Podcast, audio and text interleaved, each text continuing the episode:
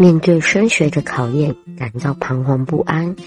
面对工作的压力，感到疲惫不堪；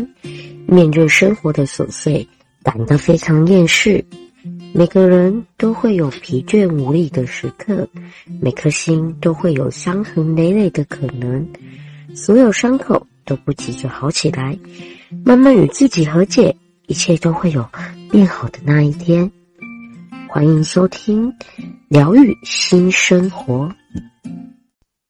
Hello，各位听众朋友们，大家好，欢迎来到本周疗愈新生活。我是节目主持人美琪。是的，欢迎来到本周疗愈新生活。疗愈新生活每周五中午十二点到下午一点，会在一七六六网络广播电台一起聊聊。陪伴着大家呢，从每一段生活去疗愈每一颗受伤的心。要怎么收听到疗愈新生活的节目呢？每周五中午十二点到下午一点，欢迎上一七六六网络广播电台的节目官网或者是官方 YouTube 频道呢，就可以收听到我们的疗愈新生活的节目哦。如果错过节目首周播出的朋友们，也欢迎到一七六六网络广播电台的官网，然后找到疗愈新生活的页面，就可以收听节目的重播档啦。又或者是有在使用 Podcast 的朋友，也欢迎可以收呃这个 Podcast 收听我们一七六六网络广播电台的所有节目，也可以收听我们疗愈新生活的节目哦。是的，很快的一周的时间又过了，大家不知道过得怎么样呢？疗愈新生活呢，每个礼拜都会在这边陪伴着大家，希望大家呢可以来跟我们一起聊聊，然后做一些互动。我们轻松的聊聊，轻松的用每一段生活去疗愈每一颗受伤的心。是的，相信呢，大家应该记得我们上周的主题吧？我们上周去聊聊的主题是根据诶呃，金钟奖第五十八届金钟奖入围名单里面去找出我们一些追剧的片单。那这个礼拜呢，每次想要跟延续上周的一个主题，这个星期想要做的是金马奖。大家相信，相信大家有看到，呃，这就上个礼拜六嘛。好像上个礼拜对不对？就金马奖的颁奖典礼啦，就二零二三年十一月二十五日是金马奖第六十届的颁奖典礼。那大家不知道有没有看？然后也不知道大家呃所期待的、看好的一些戏剧作品或者是演员有没有得奖呢？那都没有关系，我觉得所有能够入围的作品，其实都是非常好的作品，也是值得我们去深深嗯去醒思，或者是慢慢品尝里面所要带给我们什么的一些作品。那今天的美琪就想要跟大家来，诶，透过金马奖的这些入围作品，然后来看看哪些作品是呃，是特别值得我们去。观赏，又或者是这些作品想带给我们什么？对，其实从入围名单到出席来宾都让人很期待嘛，对不对？那时候还没颁奖前就是很期待，然后颁奖的时候哇，真的就是很棒，影帝影后就是前一个拿下个金马奖啊，就是大家可能很关注的一个焦焦点。那其实。除了影帝和影后以外，最佳男主角和最佳女主角以外，大家应该最期待的另外一个最佳影片吧？对，今天呢，想要透过这些最佳影片的入围名单里面，然后我们就来看看，诶，这些入围名单里面的作品要带给我们什么东西呢？是的，其实，哦。今年金马六十啊，他可能有一些最佳影片，像是《石门》嘛，透过双导演，就两位导演，然后以一名即将生育的少女看待一个荒谬的社会，然后以及关于我和鬼变成家人的那件事，对就是很夯的一部片。他顶着年度年度最卖座台湾电影的桂冠，让不同年龄的观众一起与新生代的同志啊、社会运动的。对话，然后还有一一起这部剧、这部作品、这部电影呢，带领我们回潮到霎时时期的不安年代，见证医护人员的伟大。然后还有年少日记，可以沉重的步调看在香港年轻世代的彷徨与无助，以及五月雪呢，透过呃隐晦神秘的角度看待马来西亚的五一三冲突事件，邀请观众成为残酷历史的见证者。那这些刚刚讲到的最佳影片的入围呢，入围作品里面，那这些作品刚刚只是。呃，就会浅浅的介绍一下。那我们先来深入来了解一下这几部作品究竟想带给我们什么东西，然后从这些作品里面呢，值得我们学到什么？又或者是你当初可能看过，但现在重新再回味的时候，究竟能够体验到、体会出什么不一样的东西与道理呢？那我们现在就来看看这几部作品吧。是的，第一部呢，我们一起来看到的是《石门》。《石门》这部剧呢，入围二零二三年金马最佳影片奖的入围名单中。那我们来看看《石门》，它其实是以双导演来合作的。就是找来双导演呢来去拍摄这一部作品，然后以及找来一位呃年轻的女演员。石门这部作品呢，它呃犹如国中国版的正发生，它故事呢同样透过怀孕少女的视角看待荒谬的社会百态。二十岁的呃这个女主角因为意外的怀孕了。展开了一连串打工生活啊，他化身想从事高薪兼职的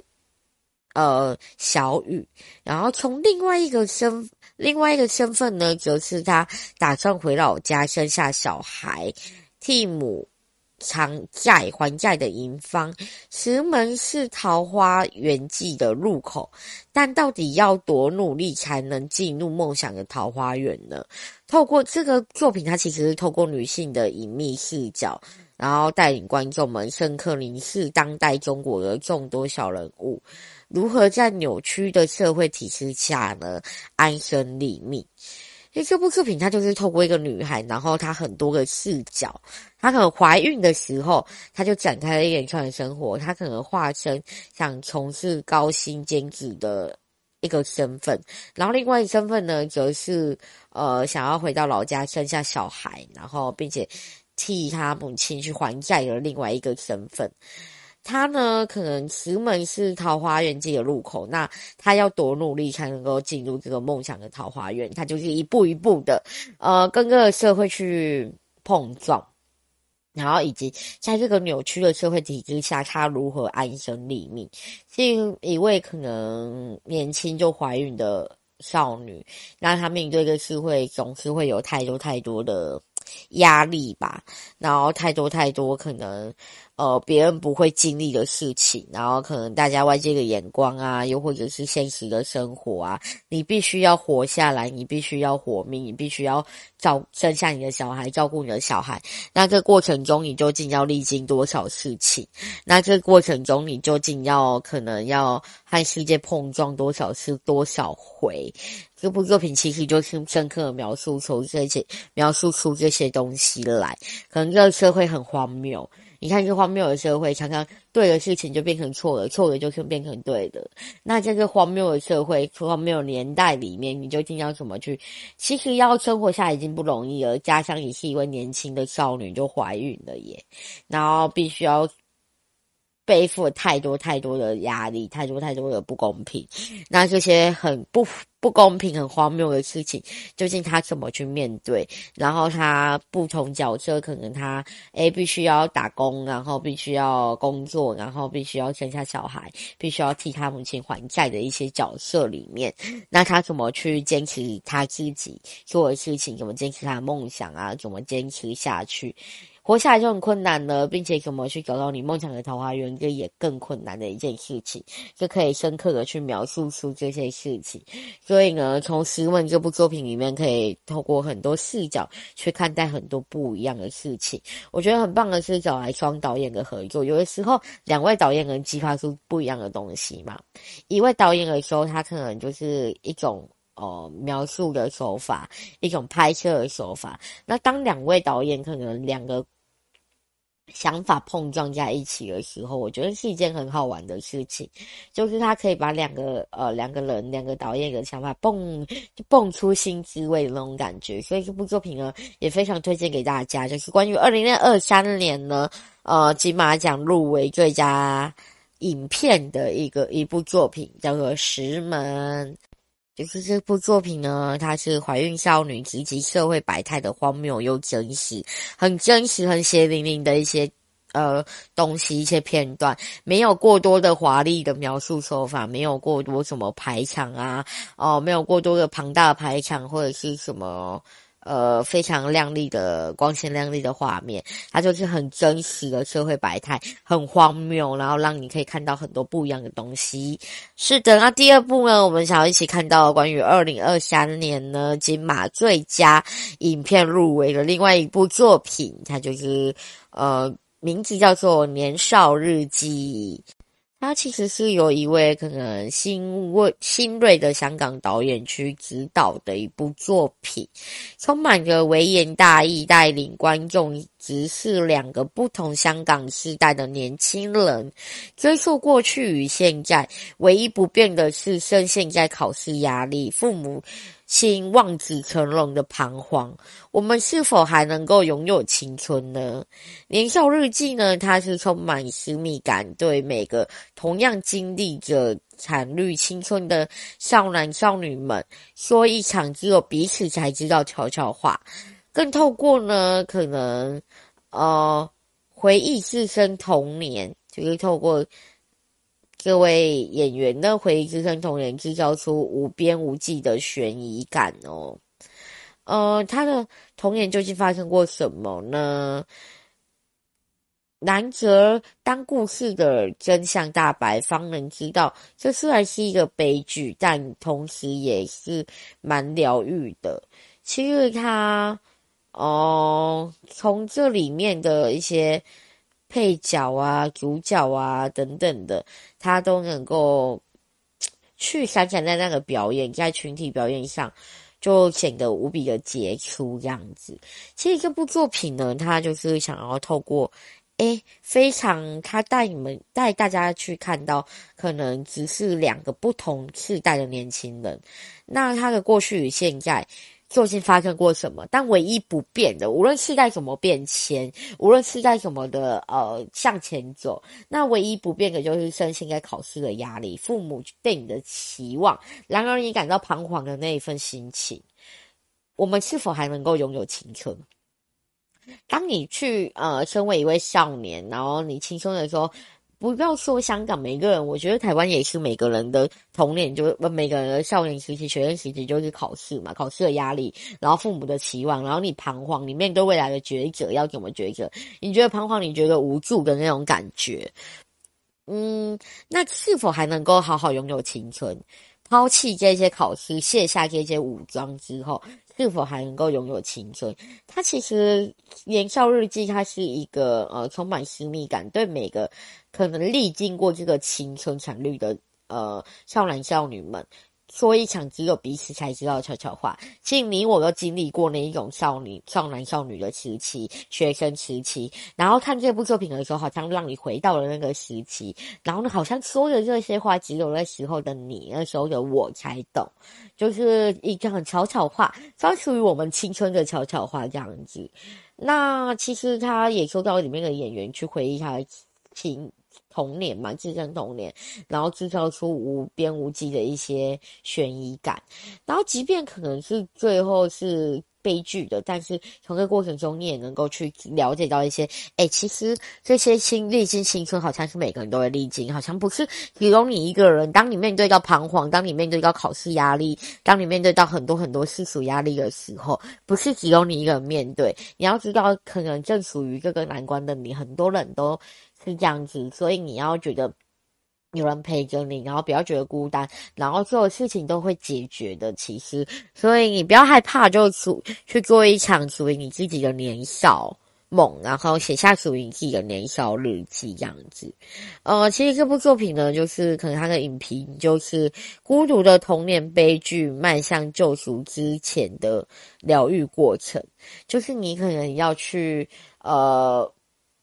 迈向救赎的时候，你要让你生命变得不一样的时候，就是必须得经过这一些孤独的童年悲剧，你才让你的生命变得不一样。然后在你的生命变得不一样，迈向救赎之前的这一些疗愈过这一些童年悲剧，慢慢的一步一步去学习如何从这些悲伤、从这些孤独里面疗愈自己。疗愈过程就疗愈之后呢，就可以让你迈向一段可能救赎的旅程。所以这部作品也非常推荐给大家，就是关于二零二三年金马最佳影片入围的一部作品《年少日记》。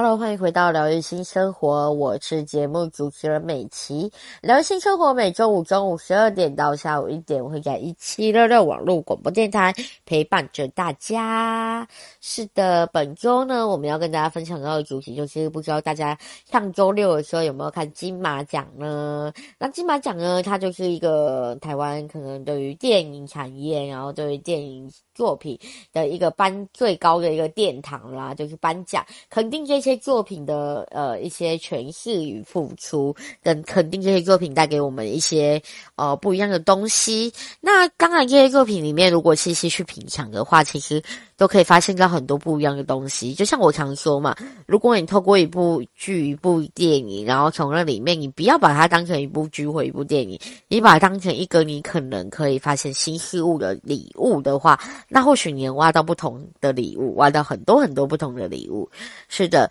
呃，这礼拜跟大家分享到金马奖的作品呢，我们呃针对最佳影片入围名单，然后下去找出这些作品，那些作品究竟要带给我们什么东西。第一段节目呢，我们介绍到了两部作品，一部是《石门》，就是关于可能呃怀孕的少女她。以他的视角，然后来看这社会上的一些百态的荒谬，然后真实的样貌，然后让大家每一个剧情都去刺激你的心，然后让大家看到这很荒谬的一些社会。社会事情、社会摆摊，然后以怀孕少女的角度去看，然后究竟它会发生什么事情呢？然后另外一部作品呢，看到的是刚刚那一部是《石门》嘛，接下来看呃，刚刚第二部看到的是《年少日记》。《年少日记》呢，它就是可能你孤独童年的悲剧，迈向救赎之前的一些疗愈旅程，每个人都会。经历那个非常孤独，然后非常彷徨与不安的一些童年或者年少青春的时候，那这部作品呢，《年少初年少日记》呢，它就是想要透过诶这样子的一个拍摄手法，然后让大家可能历经在那个时期的呃少男少女们能够去懂这些东西，然后跟他们说一场悄悄话，即便最后会是悲剧，但这个过程中也是让你一步一步去疗愈你自己，哦、孤独嘛，孤独其实孤独它就是一个漫长旅程，你要一步一步走，一步一步试着去疗愈你自己。呃，每个人都会经历到这些孤独的旅程，那究竟要怎么去面对它？又或者是你看到剧中的主角他历经过什么，然后你去反思在你的生命里面，你会。发现更多不一样的东西，你可能不能跟悲剧中的主角一样走向悲剧之类的。你要怎么走向你自己的未来？你可以透过他的故事来反省你的生命，对。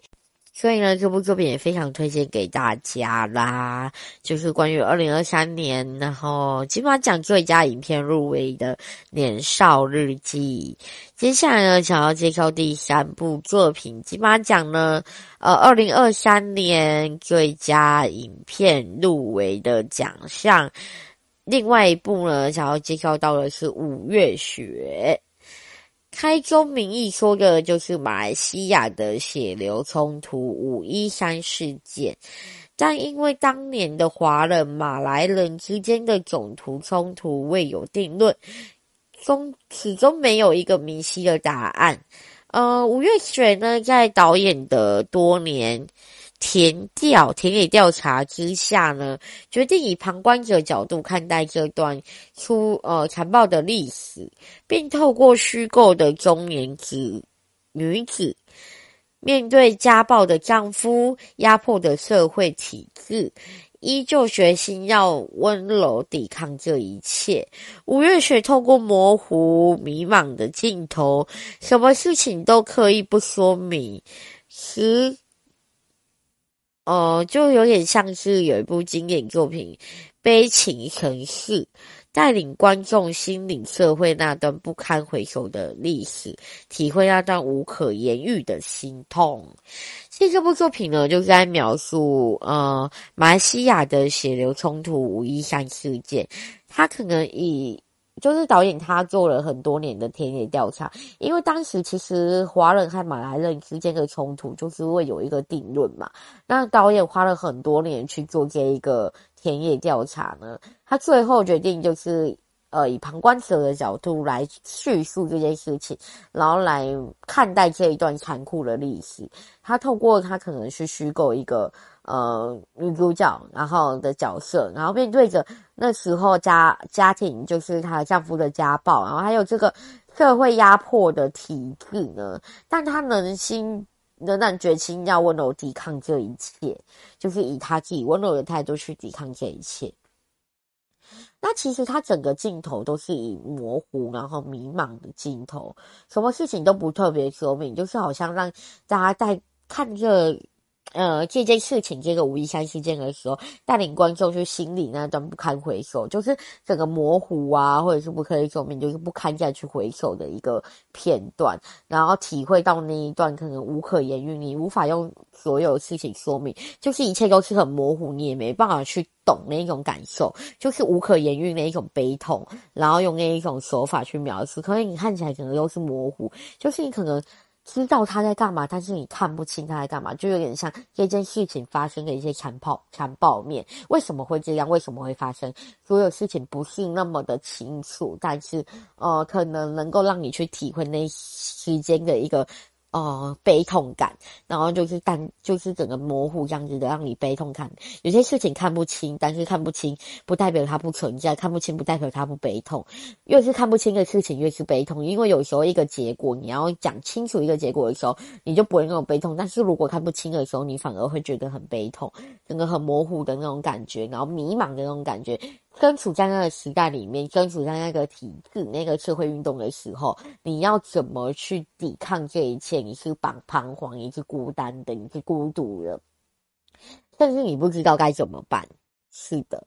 呃，其实这一部作品呢，它的影评就是以旁观视角看待残酷历史，透过女性。观点去抚慰，就是他可能是以旁观视角去看，所以你才没办法把一切都看得很清楚，因为不是历经在那里面，你只能以旁观的视角去看，因为导演去做田野调查嘛，导导演也不是历经在那里面的人，所以他做田野调查之后，他透过了这样子，透过他自己所了解到的一切，以旁观者的角度去看这个故事的时候，然后把他虚构的这一个主角丢进去去历经这件事情，他在旁观角度去看这件事情的时候，然后究竟他看到了。了什么？就是让他体会出了什么？我觉得很棒的是，他以模糊视角、迷茫视角去写这一切，一切可能。没有特别去交代，有些事情没有交代清楚，但是就是因为他是旁观者，他不是真正身处在这件事情里面的人，所以他没办法把所有事情看得很清楚，他只以他看到的东西去描述出来，所以是模糊的，是不清楚，是没有那么深刻的，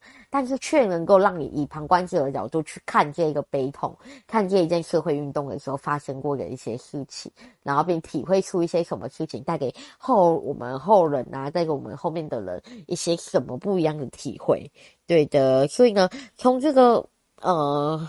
导演的视角，就是他的旁观角度，让我们看那段不堪回首的历史，体会那段无可言喻的心痛。然后你即便很不清，就是很模糊那种感觉，我觉得有时候模糊才能让你更加心痛加深那种感觉，因为你就是旁观者。所以你看到的都是模糊的东西，但是你没办法去言喻那种心痛的感觉。所以这部作品能够让大家去深刻体会到，哎，那时候发生过什么事情，然后那种悲痛感以及残酷历史呢？他透过女性的观点去抚慰，可能身为一位女性，除了家庭家庭的一些可能丈夫的暴力，还有这样的体制，这样残酷不堪，然后残暴的体制下，那女性呢，她究竟怎样存活下来？以她的观点，然后去看。整件事情的时候，或许能够得到一些抚慰，和得到一些安慰。是的，接下来呢，第四部第四部作品要带大家一起看到的这一部金马奖二零二三年金马奖最佳影片入围的第四部呢，就是《一起》。一起呢，其实之前好像也有介绍给大家过。对，一起真的是很棒的一部作品诶。对呀、呃，前几年呢，可能大家历经到新冠肺炎的疫情，在可能呃逐渐缓和结束之际呢，需要一起这样的电影为我们唤起昔日往日对于医护人员的敬崇。一起呢，它的故事取自于二零二二零零三年和平医院封院事件。当时的院内的医护人员们如何站在第一线扛起责任？呃，可一起虽不刻意的介入批评性、批判性，更重视医护人员如何牺牲小我的英勇事迹。主角呢，他们从一开始面对疫情，各自各自的盘算，然后但都愿意在最后一刻舍己为人，是我们这些观众回味前段时间可能大疫时期、大疫岁月的一些呃片段，然后不容错过的一篇史诗。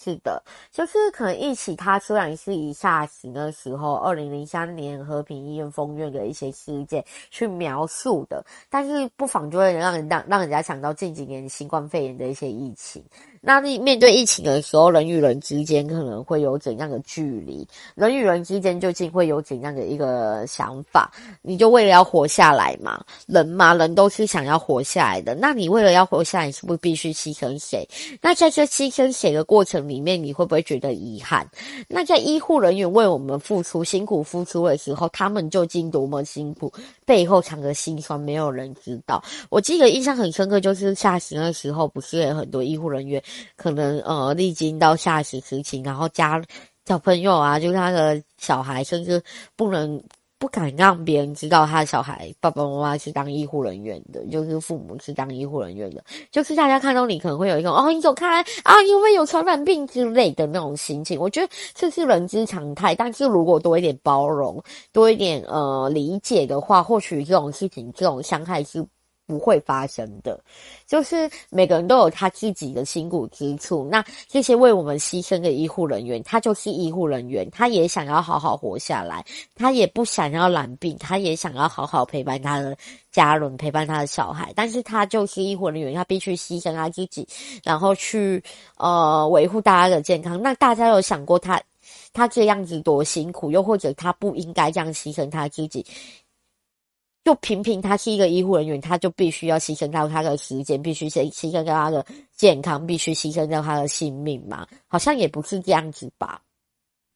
他虽然是一位医护人员，但是他也有他自己应该要过的生活，就是我们要感恩他为我们所有付出，然后也不要去带着一种。歧视的眼光哦，他是医护人员哦，他会不会染病什么之类，这绝对不可以有的。我觉得，如果你疫情发生的时候，大家最重要的是团结。如果有彼此之间这样的眼光，然后这样的呃这样的事件发生的时候，那怎么团结？那怎么可以让事情变得更好？没办法嘛。那他透过这个呃，当初可能呃夏时时期呀、和平医院的一些发生的事情，然后从这里面发生事情就封院的时候，医护人员们站在第一线扛起责任，然后可能他没有去过过度的批判出这件事情发生了一些什么，像什么政府的政策啦，人民。哦，人民之间可能就会异样眼光看待、贴标签什么，他没有过度评判这一些，他可能是更更重视的去描述医护人员如何消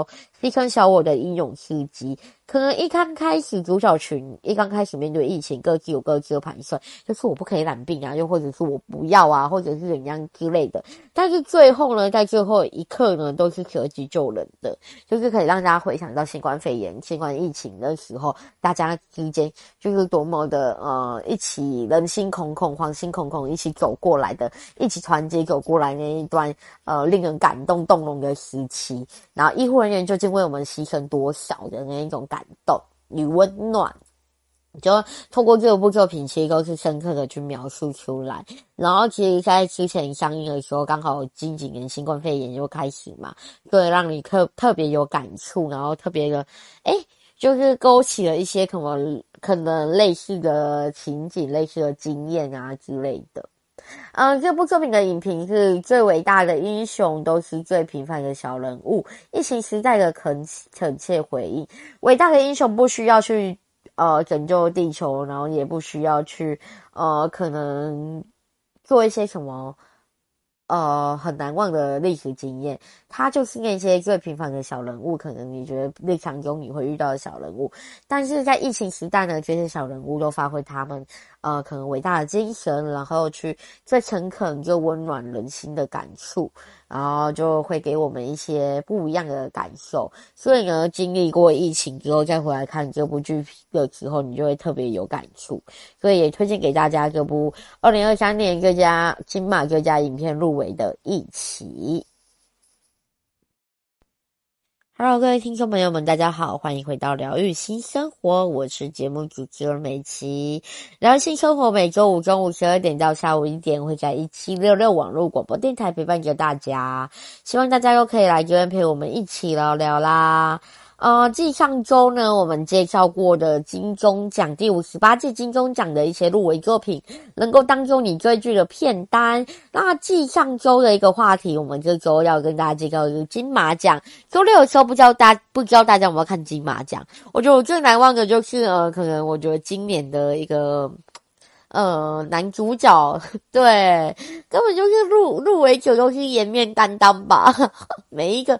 超帅。真的，我觉得最难忘的就是这个吧。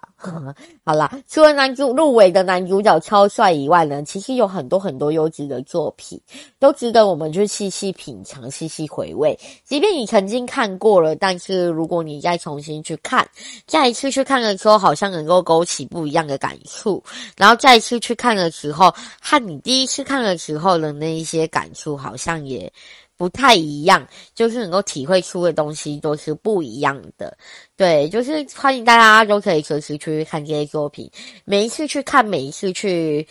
省思生命的时候，总会获得不一样的东西啦。那今天介绍到了，哦，今天要跟大家介绍到的是我们针对最佳影片入围名单下去介绍这些作品。那刚刚介绍第二段节目中介绍到的有。呃，可能五月雪，五月雪这部作品呢，它是以旁观视角看待当年可能马来西亚的血流冲突五一五一三事件这一段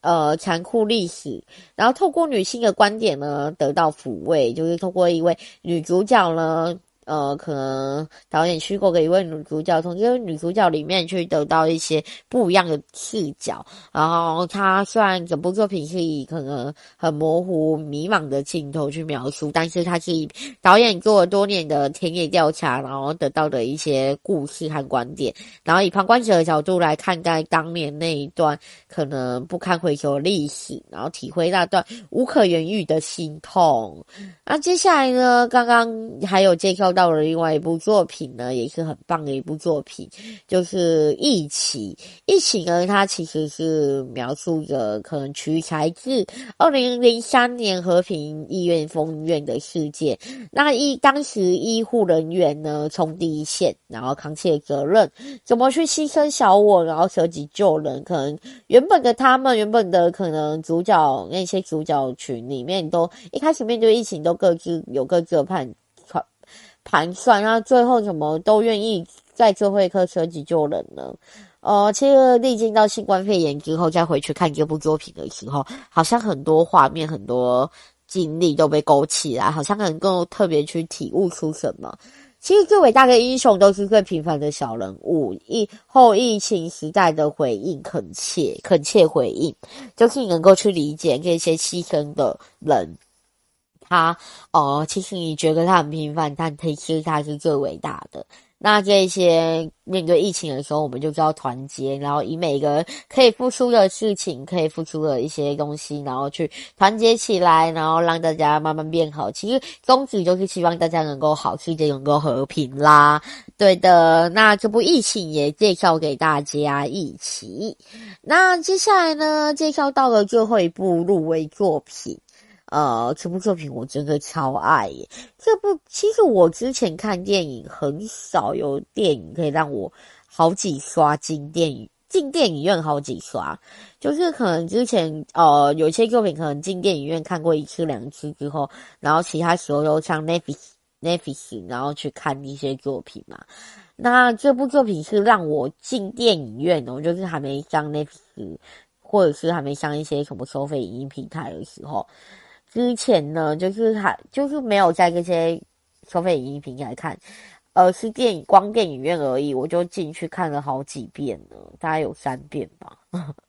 又忘记几遍了，就看了好几遍这部作品，所以大家可以知道我多喜欢这部作品啦。这部作品呢，就是票房非常好的，关于我和鬼变成家人的那件事。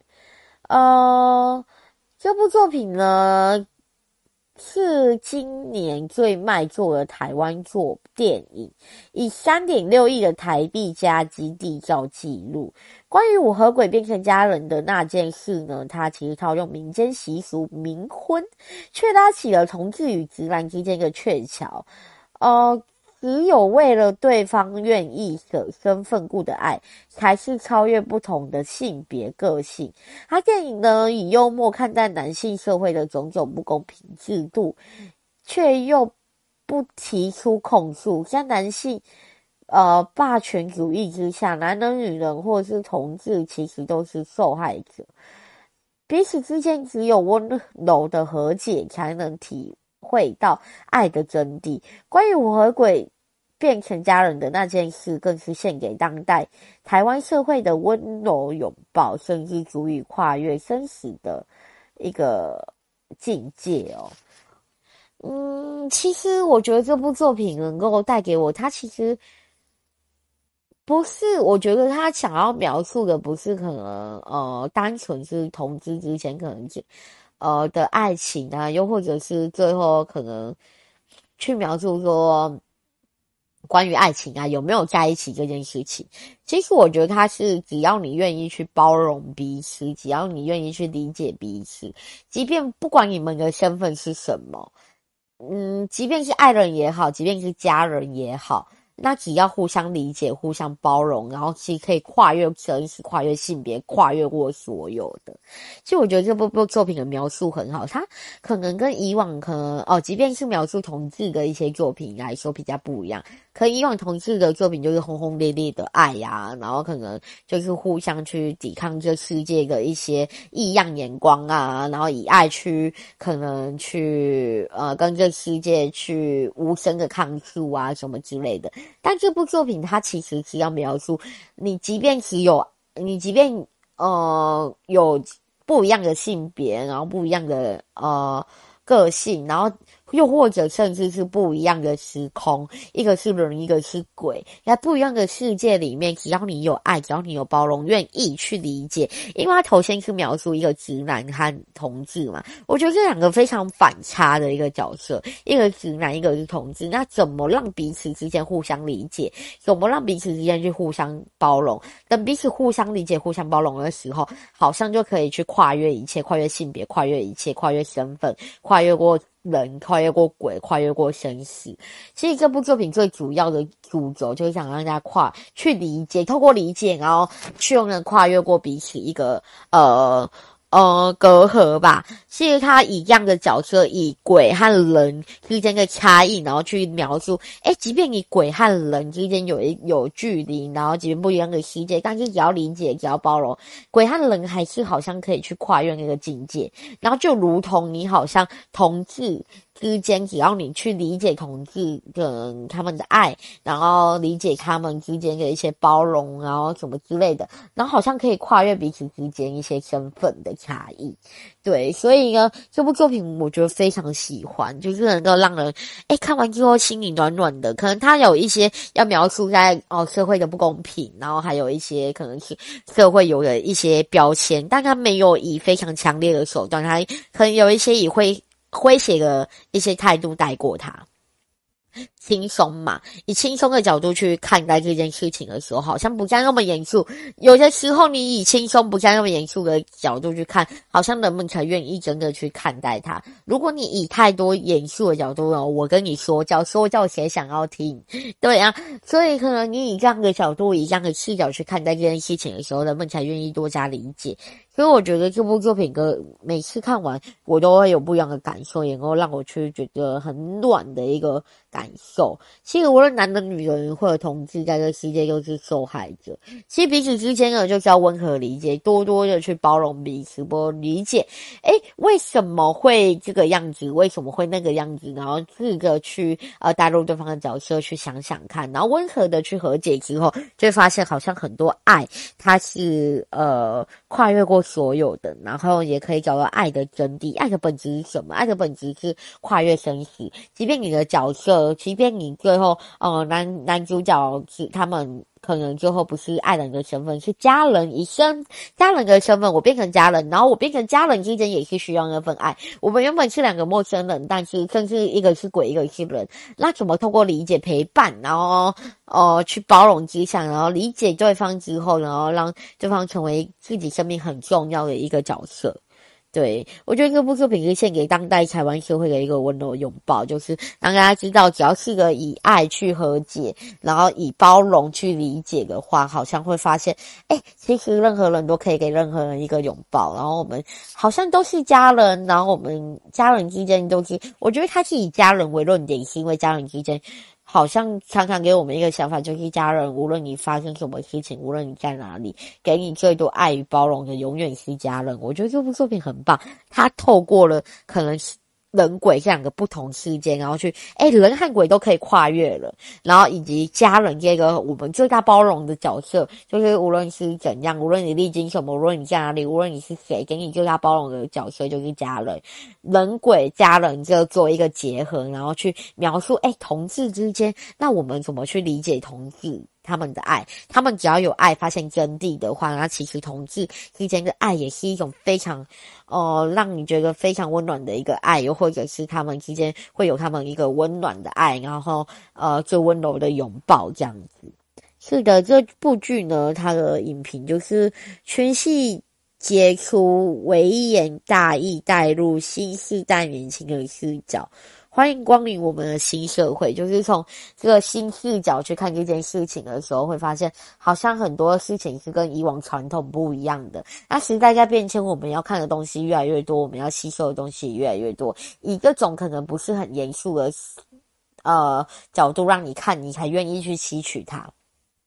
以前我们可能传统的时候就是一直不断的说教，一直不断灌输你观念。那现在可能是一种诙谐啊、很轻松的角度，让你去看待这件事情，看待同志这个议题。那同志这个议题的时候，可能我们不很严肃的告诉你什么轰轰烈烈的爱，我们只要让你知道，哎，你只要互相理解、互相包容，然后或许就是给一个社会最温暖的一个拥抱，最温温柔的一个拥抱。呃，去互相包容，就是如同家人去包容家人的那种感受，然后家人去包容家人，然后很多事情我们都可以跨越，就如同。人和鬼跨越彼此间的隔阂，然后给彼此一个温暖的拥抱，那也说不定咯。所以这部作品非常非常的推荐给大家。二零二三年金马最佳影片入围，关于我和鬼变成家人的那件事，就很推荐给大家。是的，今天很开心在这边跟大家推荐到几部金马奖入围作品、最佳影片的一些入围作品。呃，不知道大家有没有？特别喜欢的呢，又或者大家觉得，